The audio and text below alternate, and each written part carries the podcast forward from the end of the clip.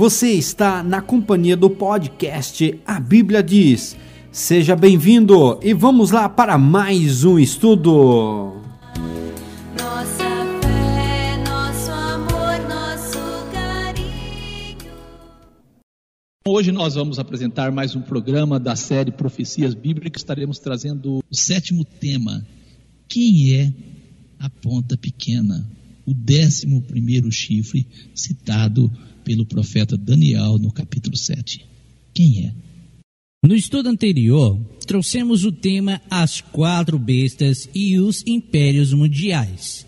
Você teve a oportunidade de entender que a profecia que estudamos em Daniel 7 trata do mesmo assunto que Daniel 2. Você percebeu que muitos detalhes foram acrescentados. Isso nos ajudou na compreensão da profecia. Você percebeu que o leão e a cabeça de ouro é o Império Babilônico que o urso, os braços e o peito de prata é o Império Medo-Persa, que o leopardo com quatro asas e quatro cabeças e o ventre e coxas de cobre é o Império Grego, que o animal terrível e espantoso e as pernas de ferro é o Império Romano. Dez chifres na cabeça do animal terrível e espantoso, e os pés de dedo de ferro e o barro é a divisão do Império Romano. Mostramos como a história confirma o cumprimento das profecias. Mostramos que a história apresenta uma sucessão de impérios, os quais seguem a ordem escrita nas profecias. Assim vimos que os detalhes descritos nas narrativas proféticas para cada império reforçam a veracidade da profecia e seu fiel cumprimento até nos mínimos detalhes, os quais a história registram. Mostramos o cumprimento da profecia a respeito da fragmentação do Império Romano em dez pequenos reinos. E por fim, fizemos uma introdução mostrando o surgimento de um poder político e religioso dentre os dez reinos. Mostramos a estratégia política que os imperadores romanos usaram para continuar governando. Finalizamos com as palavras do profeta Daniel. Então tive desejo de conhecer a verdade a respeito dos dez chifres que tinha na cabeça e do outro que subiu, e diante do qual caíram três. Isto é, daquele chifre que tinha olhos, e uma boca que falava grandes coisas, e cujo parecer era mais robusto do que os seus companheiros. Eu olhava, e eis que este chifre fazia guerra contra os santos e prevaleceu contra eles. Daniel capítulo 7, dos versos 19 ao 21. Se você não acompanhou a apresentação do programa passado, solicite o áudio, pois nós temos certeza que o seu entendimento será ampliado. O programa que nós íamos apresentar hoje não seria esse tema. Nós iríamos apresentar a besta do Apocalipse 13 e a guerra aos santos. Mas, como fizemos apenas uma introdução sobre a ponta pequena, falamos muito do desenvolvimento das dez nações no Império Romano, mas não falamos muito da ponta pequena, então achamos por bem trazer um pouco mais sobre a ponta pequena. E é claro, ao abordar sobre a ponta pequena, nós faremos menção da besta mencionada no Apocalipse 13, nos primeiros versículos, que trarão mais detalhes no sentido nós percebermos que realmente aquela besta do capítulo 13 se trata do Império Romano. Hoje nós temos então o tema quem é a ponta pequena, o décimo primeiro chifre apresentado na profecia de Daniel 7. Daniel 7:8 Estando eu a considerar os dez chifres, eis que entre eles subiu outro chifre pequeno, diante do qual três dos primeiros chifres foram arrancados. E eis que neste chifre havia olhos, como os de homem, e uma boca que falava grandes coisas. Um chifre pequeno, não é isso? Mas Isso. ele tem boca e olhos e falava grandes coisas. O profeta Daniel, ele teve o desejo de conhecer a respeito disso, a respeito do quarto animal, e ele apresenta para nós isso, Daniel 7, verso 19 ao 21. O profeta Daniel disse: Então tive desejo de conhecer a verdade a respeito do quarto animal, que era diferente de todos os outros, muito terrível, cujos dentes eram de ferro e as suas unhas de bronze, que devorava, fazia em pedaços e pisava aos pés o que sobrava. E também a respeito dos dez chifres que tinha na cabeça, e do outro que subiu, e diante do qual caíram três, isto é, daquele que tinha olhos, e uma boca que falava grandes coisas, e cujo parecer era mais robusto do que o dos seus companheiros. Eu olhava, e eis que este chifre fazia guerra contra os santos e prevaleceu contra eles. Em Daniel 7, verso 8, Daniel ele viu um pequeno chifre. Já em Daniel 7, verso 19 ao 21, ele percebe que esse chifre era mais robusto do que os seus companheiros, do que os outros dez. E ele olhava e diz que esse chifre fazia guerra contra os santos e prevaleceu. O nosso irmão Daniel está trazendo revelações para nós, que nós já falamos no programa passado. Então, no estudo anterior, nós mostramos que as dez pontas são as dez nações europeias que se formaram a partir da invasão dos bárbaros ao Império Romano dividindo e enfraquecendo o domínio deste império. No texto profético de Daniel 7, verso 19 ao 21, Deus está mostrando um poder que se desenvolveria a partir da divisão do Império Romano e deixa claro que este reino seria mais forte, esse poder, do que qualquer uma das dez nações, como já falamos, e faria guerra ao povo de Deus, os santos. Daniel 7,8, estando eu a considerar os chifres, que nós entendemos aqui ser os reinos bárbaros que se formaram, eis que entre eles, entre essas nações que se formaram, esses reinos bárbaros, subiu outro chifre pequeno, que nós entendemos ser o poder político e religioso, diante do qual, diante do, desse chifre pequeno que cresceu e tornou-se muito forte, caíram três dos primeiros chifres, eles foram arrancados. E eis que nesse chifre, que se mostrava robusto mais do que seus companheiros, havia olhos, como os de homem, e uma boca que falava grandes coisas. Daniel 7:24. Ao profeta Daniel foi dito: E quanto aos dez chifres, daquele mesmo reino, Império Romano, que nós acreditamos, se levantarão dez reis, e depois deles se levantará outro, o qual será diferente dos primeiros, e abaterá a três reis. O profeta descreve para nós, por meio da revelação que recebeu de Deus, que esta ponta pequena que se torna robusta, cresce muito e se torna mais forte do que as outras, os seus companheiros, ela seria diferente dos primeiros. Então ela não exerceria um poder político apenas. Por que diferente? Porque ela exerceria um poder político e religioso. Os registros históricos comprovam para nós o surgimento deste poder político e religioso desenvolvido na cabeça, quer dizer, no domínio do animal terrível e espantoso que é Roma, o Império Romano. A história mostra como, em momentos da divisão, a religião trouxe a paz e a unidade aos romanos. O mundo romano estava desejoso de paz.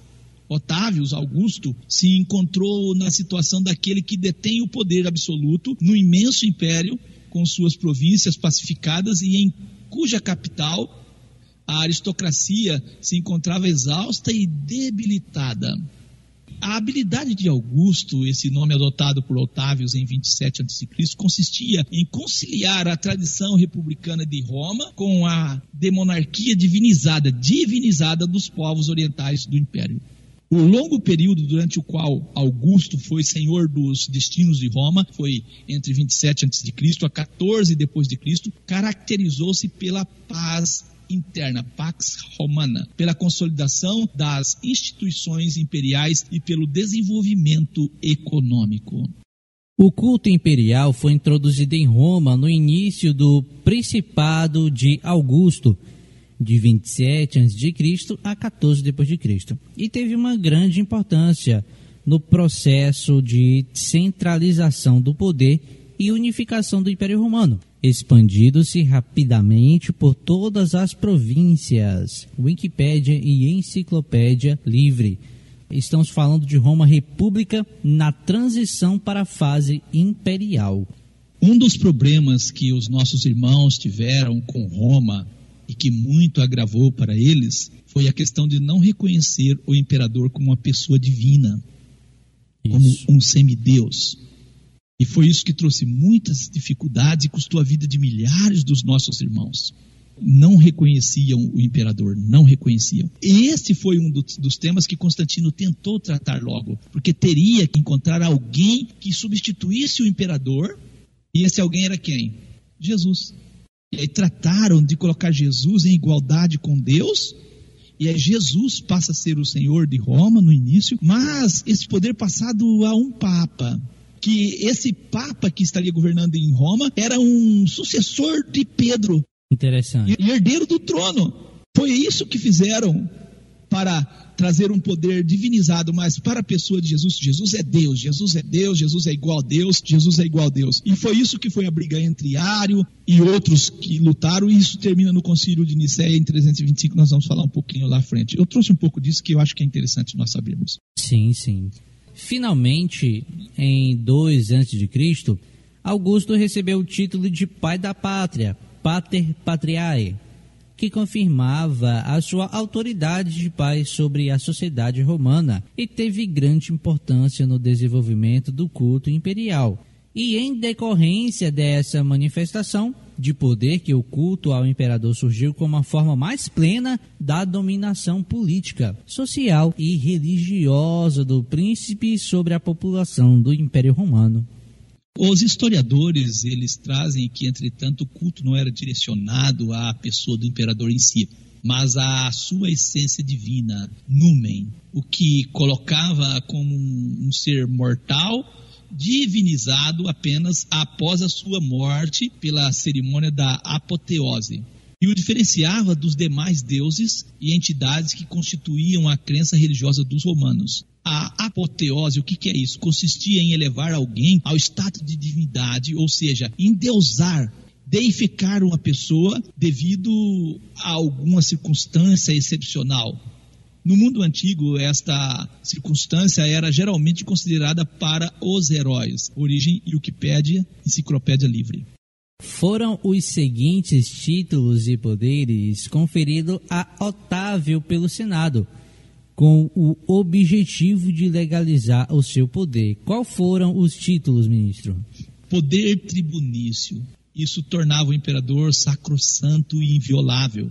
Parece que nós estamos falando do papado, não parece? Vê que há uma transição. Eles iam mudar a figura do imperador para a figura do papa. E o império proconsular? O que é o império proconsular? Confiava-lhe o comando absoluto do exército. Mas tem um aqui que é muito mais sério, Pontífice Máximo. Olha aqui, quem é o Pontífice Máximo aqui? Com este título, Otávio tornou-se o chefe da religião romana. Príncipes, senatos. Dava-lhe o privilégio de primeiro cidadão do Estado e o direito de governar o Senado. Imperator. Título reservado aos generais, vencedores e conferido a Otávio pelos soldados. Isso nós vemos na história antiga e medieval.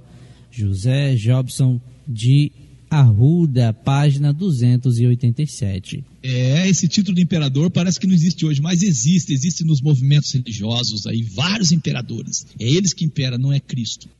Assim, a história confirma: o culto imperial foi um dos fatores da centralização e de unificação do Império Romano, encontrando resistência no cristianismo, como nós já falamos, que por isso não foi aceito na sua fase inicial. Muitos cristãos foram perseguidos nos séculos 2 e 3. Origem e o que pede a Enciclopédia Livre. Estamos aqui trazendo registros históricos que nos ajudam a entender como se desenvolveu o poder político e religioso através da ponta pequena. Daniel 7, verso 8, estando eu a considerar os chifres, os reinos bárbaros, eis que entre eles subiu outro chifre pequeno, o poder político e religioso, diante do qual três dos primeiros chifres foram arrancados. E eis que nesse chifre havia olhos como os de homem e uma boca que falava grandes coisas. O Império Romano estava desabando. Já havia sido dividido em oriental e ocidental, que nem nós vemos lá na estátua, e era governado por meio de uma tetrarquia.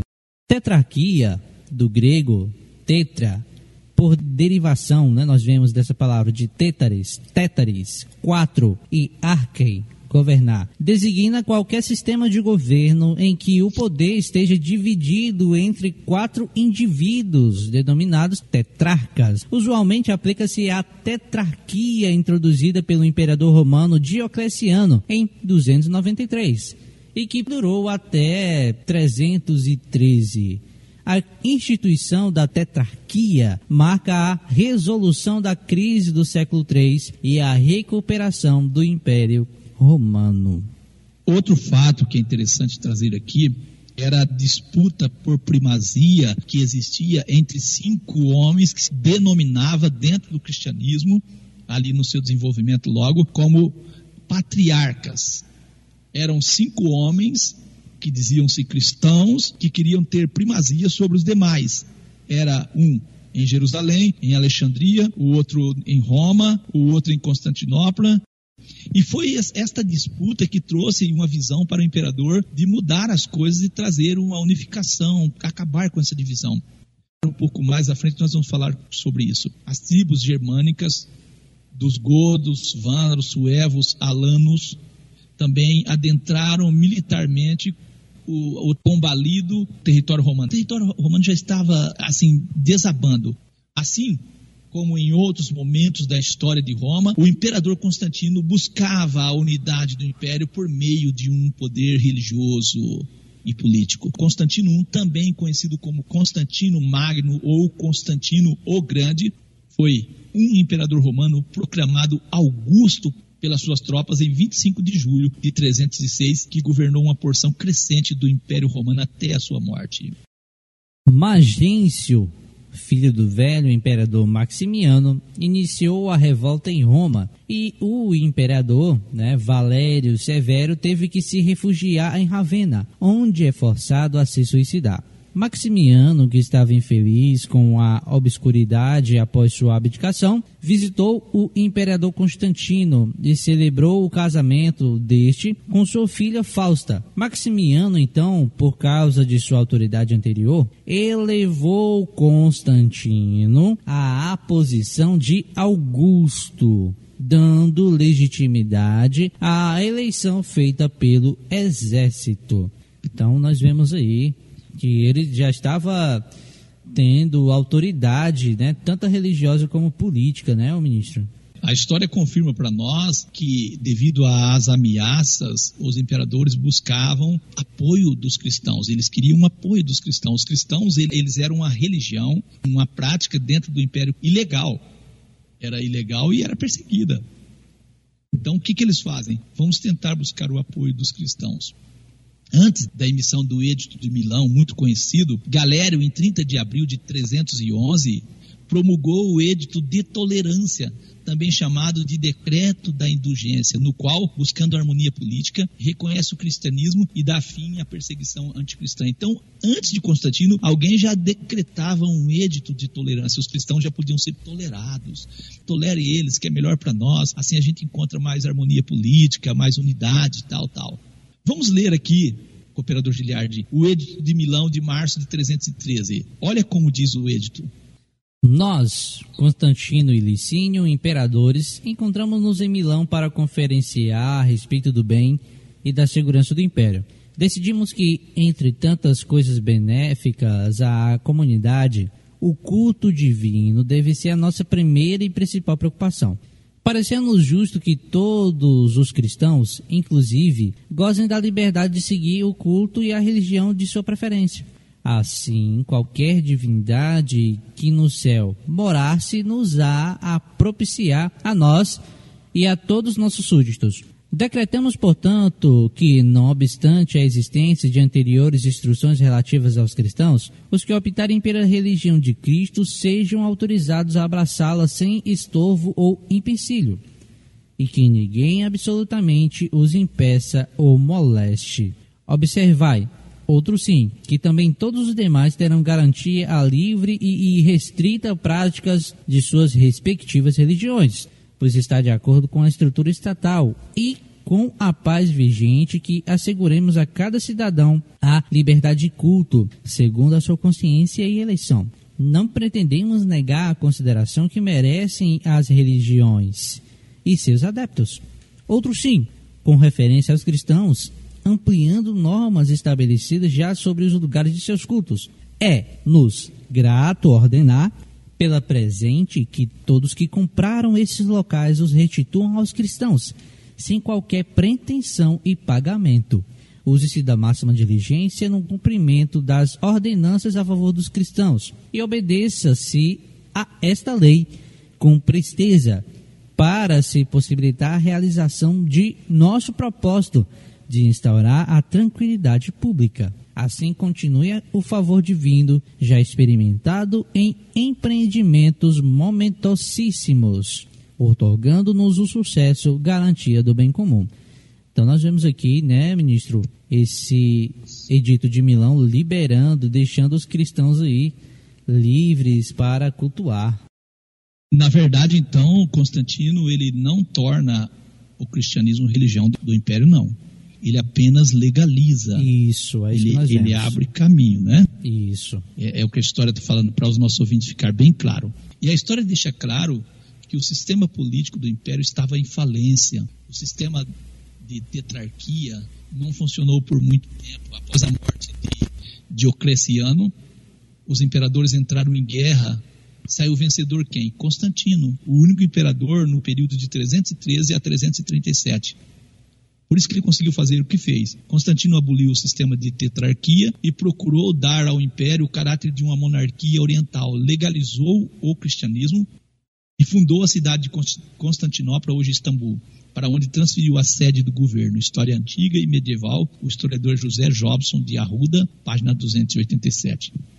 Nós acreditamos, acreditamos que os relatos históricos que estamos apresentando tenha assim te ajudado a entender como se deu a preparação para a formação de um poder político e religioso desenvolvido dentro do domínio do Império Romano, isso é, na cabeça desse animal terrível e espantoso. Daniel 7, versos 24 e 25 conta aos dez chifres Daquele mesmo reino se levantarão dez reis, e depois dele se levantará outro, o qual será diferente dos primeiros. Abaterá três reis, proferirá a palavra contra o Altíssimo, destruirá os santos do Altíssimo, cuidará em mudar os tempos e a lei, e eles serão entregues nas suas mãos por um tempo e tempos e metade de um tempo. Historiadores registram: o cristianismo se tornou a religião oficial do Império Romano no ano 380 por ordem do imperador Teodósio I, que tomou a medida numa lei conhecida como o Edito de Tessalônica. Antes disso, os cristãos foram durante muito tempo impopulares em Roma por não adorarem ao imperador, o que era escancarado como um ato subversivo. Mesmo gerando antipatias e até perseguições, como o reinado de Nero entre os anos 54 e 68, eles foram tolerados nos primeiros séculos de vida de sua religião.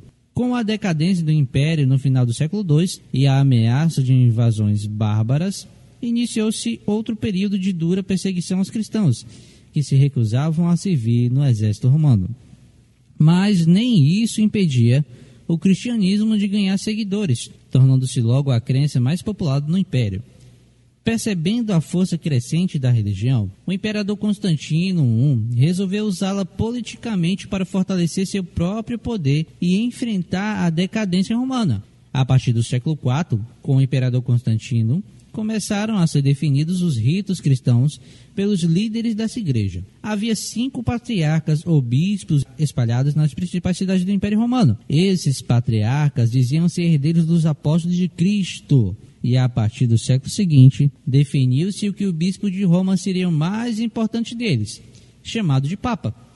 O vigário de Deus na terra, pai de todos os cristãos. Assim, com o estabelecimento das normas da religião cristã, passou-se a afirmar essa igreja como católica, que significa universal, devendo ser expandida para todos.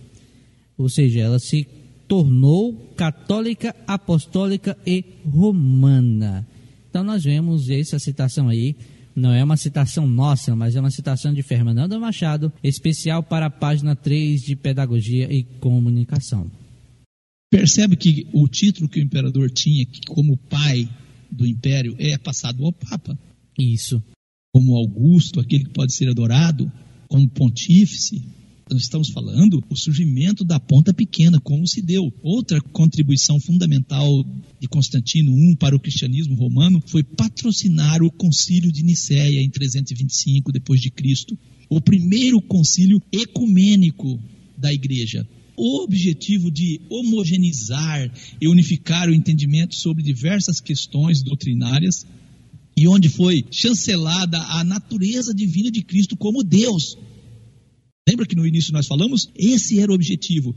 Chancelar, acabar com tudo que havia de divisão. E assim eles chancelaram a natureza divina de Cristo como Deus. O Deus Filho e sua relação com o Deus Pai, resultando no chamado credo niceno que nós conhecemos, refutando-se versões alternativas da fé cristã, eles combateram especialmente o arianismo que não acreditava que Jesus era Deus. Isso apresentado por Eduardo André, blog sobre a história de Roma e outros assuntos. Em 27 de fevereiro de 380 depois de Cristo, o imperador romano do Oriente, Teodósio I, promulgou em conjunto com os seus colegas da parte ocidental do Império, Graciano e Valentiniano II, o decreto de Tessalônica, declarando o credo niceno trinitário como a única religião legítima do Império Romano e a única possível de ser considerada católica universal, bem como determinando que caçasse todo o apoio estatal às demais religiões politeístas. Eduardo André, blog sobre a história de Roma e outros assuntos. O decreto é o seguinte: É nossa vontade que todos os diversos povos que são súditos de nossa clemência e moderação devem continuar a professar aquela religião que foi transmitida aos romanos pelo divino apóstolo Pedro, como foi preservada pela tradição fiel, e que agora é professada pelo pontífice Damaso e por Pedro, bispo de Alexandria, um homem de santidade apostólica, de acordo com os ensinamentos apostólicos e a doutrina do Evangelho, que nós criamos em uma só divindade, do Pai, do Filho e do Espírito Santo, em igual majestade, em uma Santíssima Trindade. Nós autorizamos que os que obedecerem essa lei assumam o título de cristãos católicos. Porém, para os outros, uma vez que a nossa opinião são loucos, tolos, nós decretamos que recebam o nome ignominioso de heréticos, os quais não deverão ter a presunção de dar aos seus conventículos o nome de igrejas. Eles irão sofrer, em primeiro lugar, o castigo da condenação divina e, em segundo lugar, a punição que nossa autoridade, de acordo com a vontade do céu, decidir infligir. Publicado em Tessalônica no terceiro dia das calendas de março, durante o quinto consulado de Graciano Augusto e o primeiro de Teodósio Augusto. Esse escrito nós achamos ali no blog sobre história de Roma e outros assuntos de Eduardo André. Olha que interessante. É, não foi Cristo que fundou essa igreja. Não foi Pedro que passou autoridade a ninguém. Não foi Jesus que fez essas coisas. Isso é coisas dos homens e da política. É interessante, então, constatarmos que a Igreja Católica se constituiu como uma instituição no Império Romano. Mas, ainda que tenha sido fortalecida pelos últimos imperadores de Roma, sobreviveu à sua queda, a queda de Roma em 476, e foi adquirindo cada vez mais poder e prestígio durante a Idade Média. A historiadora é Fernanda Machado, especial para a página 3, Pedagogia e Comunicação. Ao profeta Daniel foi dito: o quarto animal será um quarto reino na terra, que nós cremos que é o Império Romano. Qual será diferente de todos os reinos? Claro que o Império Romano é diferente. Devorará toda a terra, pisará os pés, farás em pedaço. E os dez chifres daquele mesmo reino, que é do meio dos dez chifres, se levantarão dez reis. Nós vimos isso. Depois dele se levantará outro reino, que é esse que nós estamos falando, o poder político e religioso manifestado dentro do Império Romano, o qual o profeta diz será diferente dos primeiros e destruirá, abaterá três reis. E ainda vai perseguir os santos quando nós falamos de algumas perseguições, se tratava de Roma antes de, de ser o Sacro Império Romano, né? O texto que nós lemos está em Daniel 7, verso 23 ao 25. A história nos mostra o surgimento de dez reis ou reinos dentro do Império Romano e o desenvolvimento de outros reinos diferentes dos dez, de outro reino diferente dos dez, que é esse reino que nós estamos falando, político e religioso, que abateria três reis ou reinos. Se nós encontrarmos, eu digo, na história quem abateu três reinos dos dez, encontraremos quem é a ponta pequena ou mais evidências de que a ponta pequena é essas afirmações que a história confirma mesmo. As invasões do Império Romano Ocidental pelos bárbaros ajudou imensuralmente a edificar a estrutura geral de Roma papal. Os dez reinos bárbaros que constituíam uma séria ameaça eram os reinos dos alamanos, dos francos, dos visigodos, dos burgúndios, dos suevos ou suábios, né? Dos anglo-saxões, dos érulos, dos vândalos e dos ostrogodos. O imperador de Roma vivia agora em Constantinopla. Contudo, seus exércitos desarraigaram e destruíram os vândalos e os Érulos, enquanto simultaneamente combatiam os ostrogodos, que mantinham seu assédio em Roma. Isso nós criamos, o ministro Lucas? Ah, não, não. Nós trazemos referências aqui, né? Está em Richard Bennett, do Berean Beacon, webpage, que está em www.bereanbeacon.org. Olha aqui, informação relevante e interessante. Nós temos também a, a, Guerra Gótica, foi uma série de combates travado entre o Império Romano do Oriente e o Reino Ostrogótico, que vem dos ostrogodos, né, na Península Itália, Dalmácia e Cilícia, Sardenha, no período entre 535 e 553. Na Batalha de Tagina, também é chamada a Batalha das Tumbas dos Galos, em junho e julho de 552. As forças do Império Bizantino, comandada por Nerses, derrubaram o domínio dos ostrogodos na Península Itálica abrindo o caminho para uma conquista bizantina total na península. Origem e Wikipédia, Enciclopédia Livre. Esses reinos foram destruídos por serem arianos, a história mostra que a grande maioria desses povos bárbaros foram cristianizados, eles eram os arianos. Então, uma coisa interessante aqui, como a política sempre funciona. Os bárbaros iam invadir Roma, mas queriam invadir Roma com ideologia política é, religiosa também. E aí trazia a, algo que Roma não concordava. Roma, que eu digo desenvolvimento como Roma cristã aqui, ou Roma católica. E aí os arianos eles já adotaram uma política que não favorecia o Império Romano. A Igreja Romana soube, então, associar-se com o poder secular dos novos reinos, à medida que eles iam instalando-se, isso foi possível por conta do grande esforço realizado por ela para cristianizar os povos germânicos. À medida que eles, os bárbaros, eram cristianizados, a igreja reforçava o seu poder, ao mesmo tempo que lhe dava legitimidade. Por Daniel Neves Silva. Cumprindo então Apocalipse que diz: os reis da terra prostituíram com ela. É isso mesmo, Apocalipse 18 e 3. Usando o poder do Estado, essa religião perseguiu práticas religiosas tradicionais e pagãs, e com isso inúmeras regiões foram cristianizadas. Após o século V, a Igreja Romana ocupou o vácuo ela ocupou o vácuo de poder deixado pelos romanos quando o império caiu.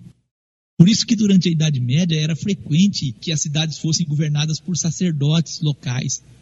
O historiador Daniel Neves Silva é quem apresenta isso.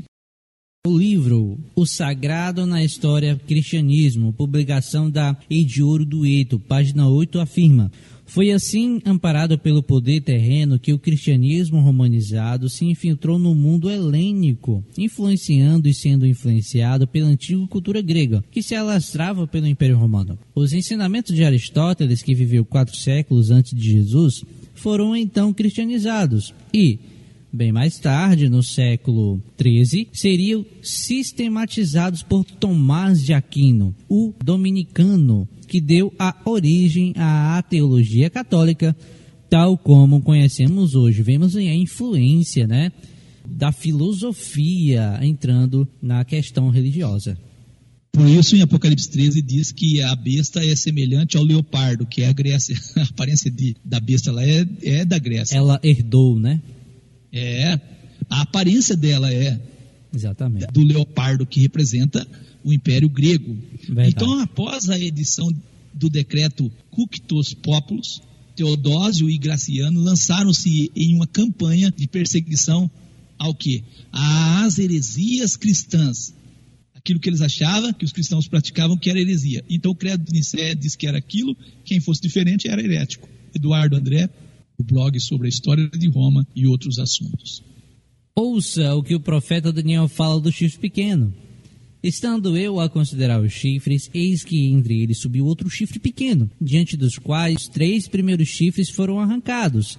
E eis que neste chifre havia olhos, como os de homem, e uma boca que falava grandes coisas. Daniel 7, 8.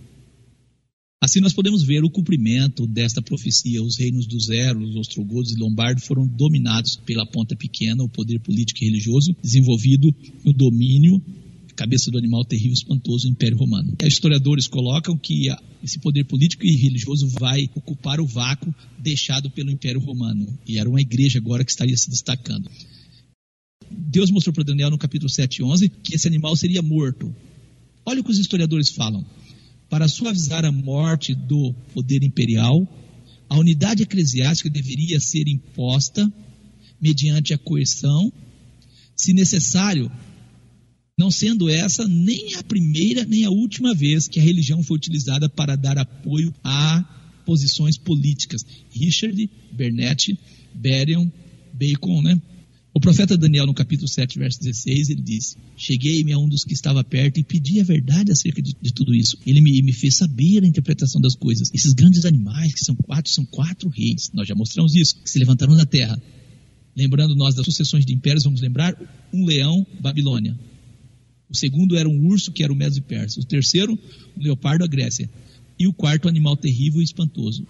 Porém, Deus nos lembra em Daniel 7,18: os santos do Altíssimo receberão o reino e possuirão para todos sempre, de eternidade em eternidade. Você teve então a oportunidade de ver, através de vários registros históricos, o cumprimento da profecia. Você teve a oportunidade de ver isso. Leia Daniel 7,24. A queda do Império do Ocidente, também chamada a queda do Império Romano ou a queda de Roma, foi o processo de declínio do Império Romano do Ocidente. Quando ele não conseguia mais impor seu domínio, seu vasto território foi dividido em várias comunidades políticas sucessoras, os dez reinos. O Império Romano perdeu as forças que permitiam-lhe exercer um controle efetivo de grande parte da Europa, do Norte, da África e do Oriente Médio. Origem e o que pede Enciclopédia Livre. O poder político e religioso se desenvolve muito no Império Romano do Oriente, chamado Império Bizantino.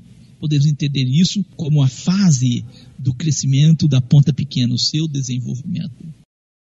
Ao contrário do que ocorria no Império Romano, antes da conversão de Constantino e da progressiva cristianização dos antigos domínios romanos, onde o imperador era Augustus, isto é, divino no Império Bizantino, o imperador acabou sendo o representante de Cristo na Terra. Isso nós vemos pelo mestrando, se eu não me engano, né?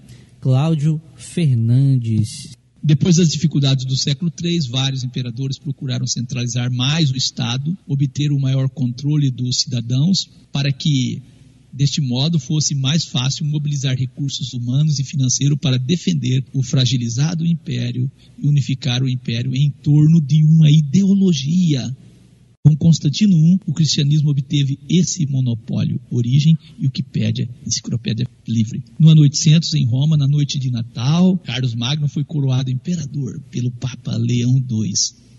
Com a coroação de Carlos Magno, a Igreja Católica pretendia fazer reaviver o Império Romano do Ocidente e, ao mesmo tempo, unificar a Europa sob o comando de um monarca cristão. Quanto aos dez chifres daquele mesmo reino, se levantaram dez reis. Não há dúvida, Daniel 7, versos 24 e 25. Nós acreditamos que a profecia é a história contada com antecedência. Sendo assim, devemos ir aos registros históricos, como estamos fazendo, né, para identificar quem é este poder político e religioso que se encaixa na profecia. Já temos certeza que se trata do desenvolvimento da Igreja Católica, Apostólica e Romana. Mas vamos trazer um outro dado interessante aqui. O cesaropapismo é um dos principais conceitos para se entender bem a organização política do antigo Império Bizantino, né, de 395 a 1453. A grosso modo, essa palavra consiste na junção de outras duas, César e Papa, ou Imperador e Pontífex, isto é, respectivamente, a autoridade política máxima, o César, e a autoridade religiosa máxima, o Papa. De acordo com o dicionário de política organizado por Norberto Bobbio, o Césaropapismo pode-se pormenorizadamente definido por um sistema de relações entre Estado e Igreja, em que o chefe do Estado, julgando caber-lhe a competência de regular a doutrina, a disciplina e a organização das Societas Fidelium, exerce poderes tradicionalmente reservados à suprema autoridade religiosa, unificando pelo menos em via tendencial, na própria pessoa as funções de imperador e de pontífex. Decorre daí um traço característico do sistema cesaropapista. A subordinação da igreja ao Estado, que atingiu formas às vezes tão acentuadas de levar a considerar a primeira um órgão do segundo. Olha aí o cesaropapismo, ministro. É, a profecia foi revelada que um décimo primeiro chifre tinha olhos e uma boca que falava grandes coisas e cujo parecer era mais robusto do que o dos seus companheiros. Não resta dúvida que É. esta profecia está se cumprindo nos mínimos detalhes. Até aqui, a história tem então confirmado o cumprimento da profecia, não há dúvida. Assim, ao ir definindo as crenças e práticas que os cristãos deveriam obedecer, a Igreja Romana passou a, a perseguir os que não compartilhavam dessa postura. A tentativa de controlar as mentes das populações sob o seu domínio, aumentando o seu poder de influência e suas riquezas, fez com que a Igreja Católica usasse de todos os meios para impor. Fernanda Machado, especial para a página 3, Pedagogia e Comunicação. Justiniano ele também tinha um grande interesse, é outro imperador, pelas questões teológicas. Faltava apenas unificar a crença e transformar a igreja em um instrumento homogêneo de domínio. Seu objetivo, o objetivo do imperador Justiniano maior, era unir o Oriente com o Ocidente por meio da religião. Seu programa político pode ser sintetizado numa breve forma: um Estado, uma lei, uma igreja. História da Civilização, volume 4, A Idade da Fé, Rio de Janeiro, recorde. Já em 533, esse Justiniano, imperador do Império Bizantino, reconheceu a supremacia eclesiástica do Papa, quando o chamou de cabeça de todas as sagradas igrejas. Que terrível, né? Terrível. E no ano seguinte, 534, esse status foi legalizado oficialmente na segunda edição do Condex, mas foi somente em 538 que a cidade de Roma acabou sendo libertada do domínio de um herético, reino ariano, e a igreja romana foi capaz de desenvolver mais efetivamente sua supremacia eclesiástica. Richard Bernetti, Berian. Isso. O Papa Gregório VII também defendia a ideia de que o Papa é o vigário de Cristo, o substituto de Jesus. Essa supremacia que ele reclamava por direito divino exigia firme domínio sobre imperadores e reis. Ele queria ser o chefe dos imperadores e reis, por esse poder político e religioso nós estamos falando. Sim. Também isso por Richard Bernetti. Assim cumpriu Apocalipse 18:3. Os reis da terra prostituiu com ela, com a qual prostituiu os reis da terra, Apocalipse 17:2 e Apocalipse 18 verso 3. O irmão João a ele foi revelado a mesma profecia que estamos estudando, apresentando a nós novos detalhes. O irmão João diz no capítulo 13, verso 1 ao 3. E eu pus-me sobre a areia do mar, e vi subir do mar uma besta, um animal, que tinha sete cabeças e dez chifres, e sobre os seus chifres dez diademas, e sobre as suas cabeças um nome de blasfêmia. E a besta que vi era semelhante ao leopardo, olha só, e os seus pés como os de urso, e a sua boca como a de leão, e o dragão deu-lhe o poder e o seu trono e grande poderio. E vi uma das suas cabeças como ferida de morte, e a sua chaga mortal foi curada. E toda a terra se maravilhou após a besta. Apocalipse, capítulo 13, verso do 1 ao 3. Está claro, pelo que apresentamos, né, ouvintes e ministro Lucas, que a besta não é o Papa ou o papado. Bastante atenção e isso ficará mais claro.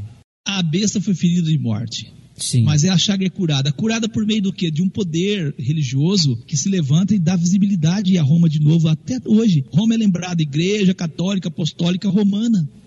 É verdade. O Papa não pode ser a besta aqui. Entendendo quem é a besta, nós temos aqui é a besta de Apocalipse 13 e a besta de Daniel 7. Apocalipse 13, 1. Ele diz assim: uma besta. Daniel 7 diz, e verso 3 diz: quatro bestas, quatro animais. E uma delas é esta besta do Apocalipse 13. Apocalipse 13, 1, a besta que tinha dez chifres. A besta de Daniel, Daniel 7, verso 7, também tinha dez chifres. Apocalipse 13, 2, um leopardo, urso e leão. Daniel 7, 4, 6, nós temos também o leão, temos um urso e temos um leopardo. No Apocalipse 13, 2, a besta era semelhante a um leopardo, tal, tal, o urso, tal. Daniel 7, 7 também traz as mesmas referências, mas diz que era um animal terrível e espantoso. Por que terrível e espantoso? Porque ela é uma mistura de tudo. É, Os quatro impérios, ela se mistura, ela é uma formação dos três impérios antecessor e se junta tudo, e aí o pé é de um jeito, a boca é do outro, e aí Daniel não conseguiu encontrar um meio para descrever ela, a não ser dizer um animal terrível, espantoso. Por sim. tudo que mostramos, fica claro que a besta aqui apresentada é a mesma de Daniel 7. A besta do capítulo 13 é a mesma de Daniel 7, a qual foi apresentada ao profeta como um animal terrível e espantoso, e é revelado na história como sendo o Império Romano. Você percebeu que esta besta tem sete cabeças. Nós podemos interpretar as sete cabeças como sendo as sete formas de governo do Império Romano. Nós vamos mostrar um pouco disso. Vamos falar da semelhança desta besta. Apocalipse 13, 2. A besta que viera semelhante a um leopardo, seus pés como de urso, a boca como de leão, e o dragão, o dragão deu-lhe o seu poder, o seu trono e grande poderio. Esta besta traz características de todos os impérios anteriores, porém a sua aparência era semelhante ao leopardo. Você lembra que império é representado pelo leopardo? Sim, sim, o império grego. Ouça o que os historiadores falam, confirmando que, de fato, o Império Romano tem semelhança do leopardo. A cultura greco-romana ou antiguidade greco-romana refere-se à mistura de conhecimentos, ideias, tradições e costumes que foram formados a partir da fusão dos povos gregos e romanos. Essa fusão ocorreu a partir do segundo século antes de Cristo, quando os romanos conquistaram a Grécia e começaram a assimilar sua cultura. A casta instruída dos romanos aprendeu grego e começou a interagir com a cultura recém-subjugada. A filosofia grega foi o fundamento de toda a especulação subsequente da filosofia ocidental. Todas as hipóteses levantadas pelos os gregos antigos deram vida a várias teorias da ciência, né, subsequente da filosofia ocidental moderna.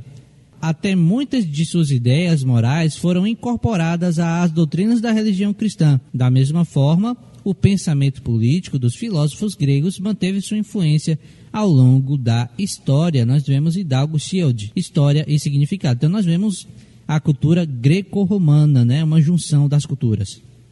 Apocalipse 13, 2, a besta que viera semelhante ao leopardo, faz sentido. Seus pés como de urso, lembra do urso, Medos e Persa, sua boca como leão, Babilônia. E o dragão Satanás deu-lhe seu trono e grande poderio. Percebeu pelo texto que lemos que não é harmonioso com as escrituras crer que a besta seja o dragão também. Não pode, não pode. Apocalipse Sim. 12, verso 9. Foi precipitado o grande dragão, a antiga serpente. Satanás está escrito. É Satanás o dragão. Acredito que seja do conhecimento seu que Satanás é o governante da terra. Você lembra que em troca de Jesus o adorar, ele disse que daria todos os reinos do mundo a Jesus. Ver Lucas 4, verso 1 ao 7. Ao longo da história bíblica, encontramos relatos claros na tentativa do diabo em destruir o povo de Deus. Também eu digo, não é harmonioso, não é harmonioso crer que a besta seja a igreja romana ou papado. Não, a besta não é a igreja romana ou papado. Vamos ler um texto profético que vai nos ajudar reafirmar as profecias que estamos estudando e vai confirmar que a ponta pequena, o décimo chifre, é o poder político que deu surgimento à igreja romana.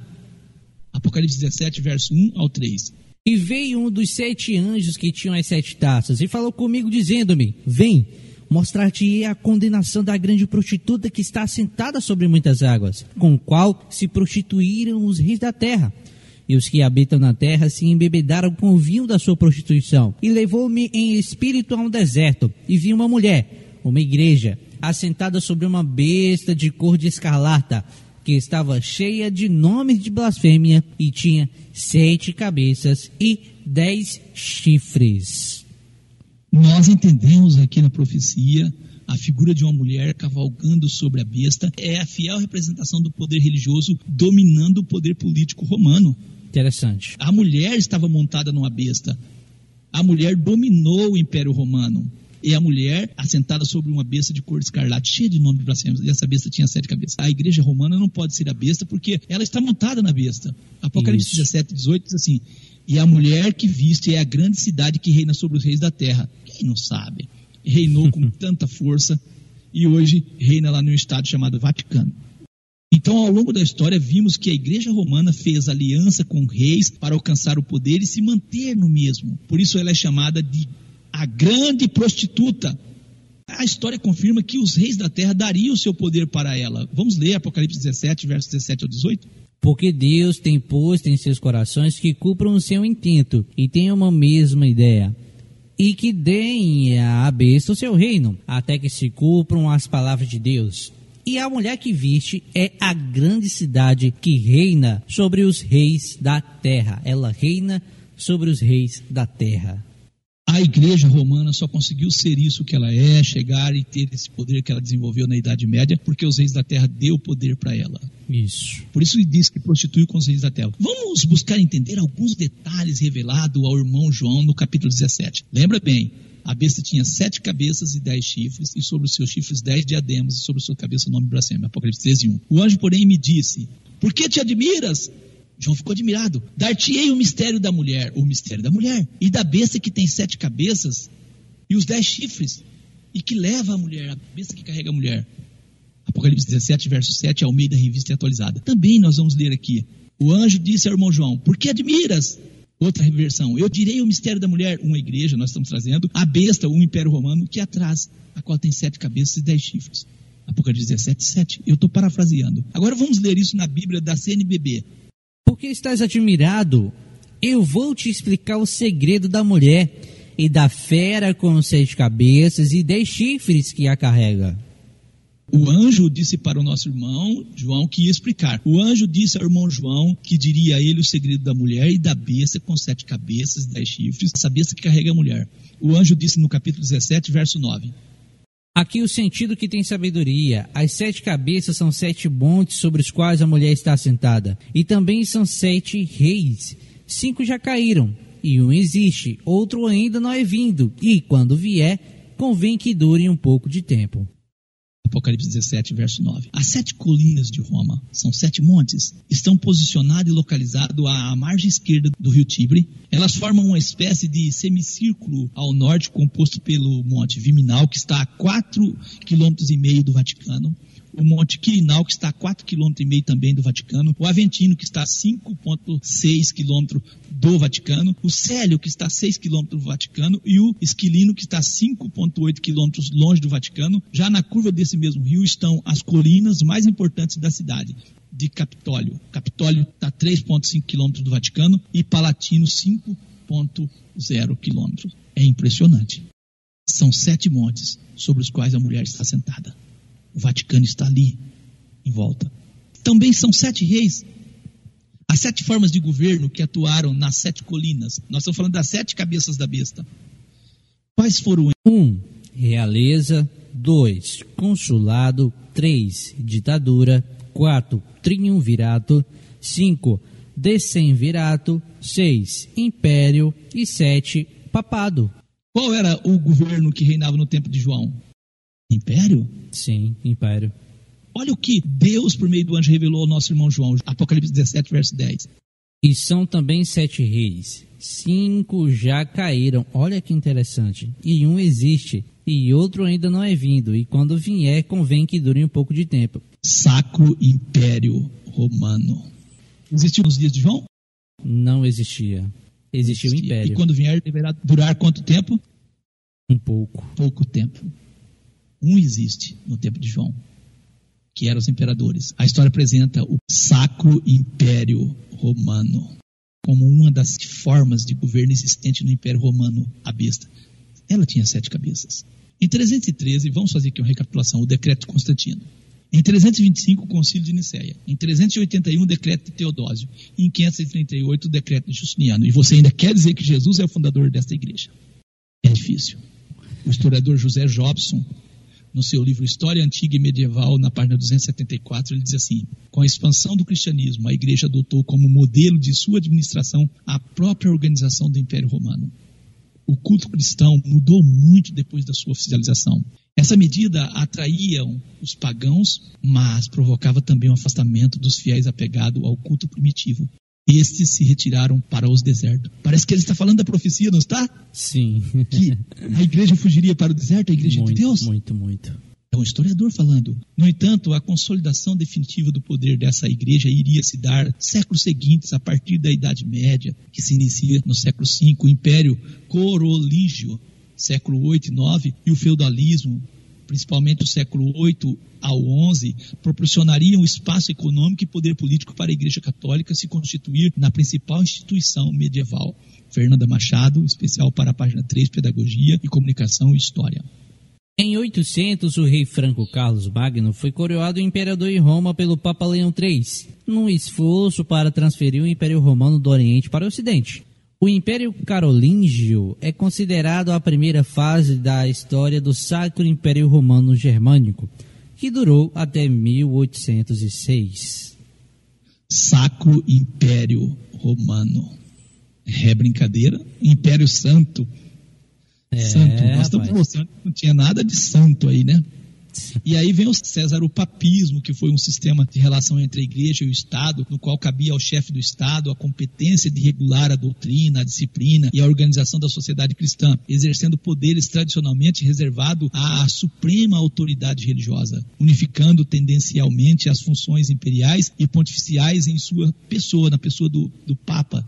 Daí decorre o traço característico do César o papismo, que era imperador mais o Papa que é a subordinação da igreja ao Estado, que chegou a atingir, às vezes, forma tão extrema que levou a igreja a adotar cânones proibindo o Estado de exercer poder eclesiástico, isso no âmbito doutrinal da igreja.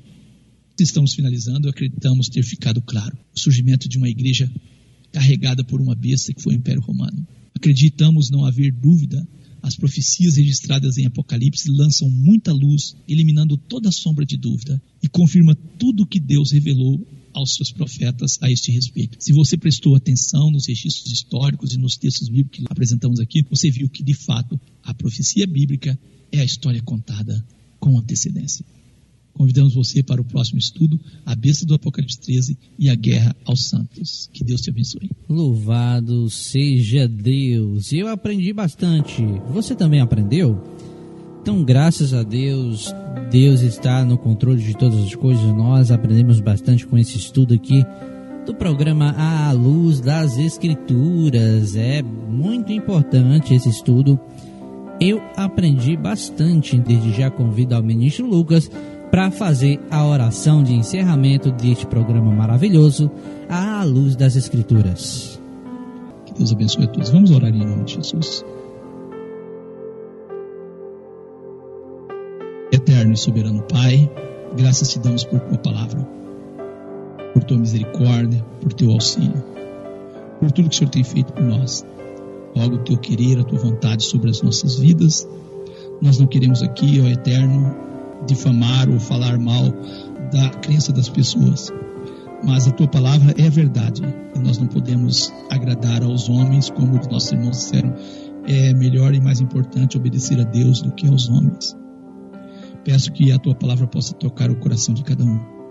Que nós venhamos nos livrar de todo o vinho de Babilônia, que o Senhor possa conceder aos nossos ouvintes que tenham força para não serem embriagados com o vinho de Babilônia. Assim nós agradecemos por tua palavra que tem nos ensinado, tem nos instruído, tem levado os nossos corações mais próximos de ti.